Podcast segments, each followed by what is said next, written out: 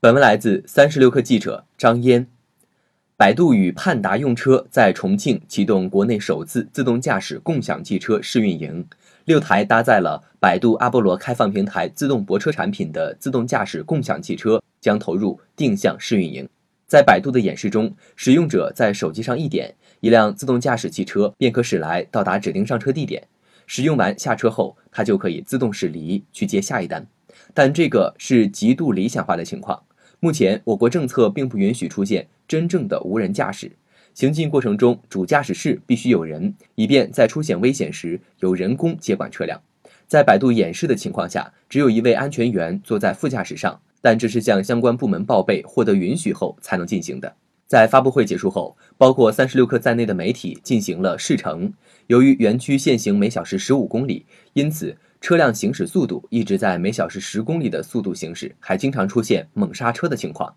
过程中，一辆不按照规则行驶的车辆差点与测试车发生剐蹭。此外，停车时还会偶尔压到边界线。一踏进车辆，我就意识到，这真的是试运营。改装线凌乱地露在外面，让人感觉整部车就是个躺在 ICU 病房里插满了管子的病人。车内环境极差，而这显然不是一个面向 C 端运营的车辆应有的样子。在驾驶人员后侧，一位工作人员怀抱着一台笔记本，车辆行进过程中，代码持续不断的自动生成。百度对于每一天每台车辆运行的次数也没有太高的期望值，大概一天十几次吧，且每一次运转。工作人员都会在车辆上收集。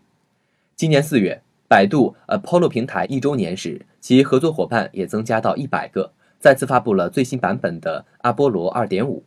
阿波罗二点五提供了新的、更低成本的传感器解决方案，除了原有的激光雷达，新增了国内厂商何赛科技联合百度开发的解决方案。第一套是何赛的潘多拉套件，加两个广角摄像头，加一个毫米波雷达。另一套是单目广角摄像头加一个毫米波雷达，相比于此前六十四线激光雷达加两个广角摄像头加一个毫米波雷达的方案成本缩减了近百分之九十。而此次改装一台四万元的力帆，连毫米波雷达都没有，显然出现各种意外也就在意料之中。阿波罗平台技术目前所体现的各种问题，并不是关键所在，一切发展过程中的事物都不是完美的，问题是百度能不能让它完美。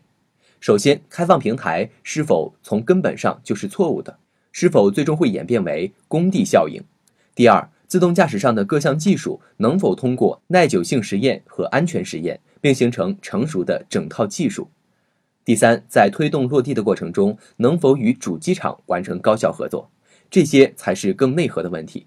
但自动驾驶技术的应用一定是大的方向，我们似乎也不应该因为当前的各种问题就否定整体。一手商业资讯，精准创业风口，专属职场锦囊，尽在三十六课 APP，快来下载吧！微信关注松子收音机，收听更多名人大咖的专业解读。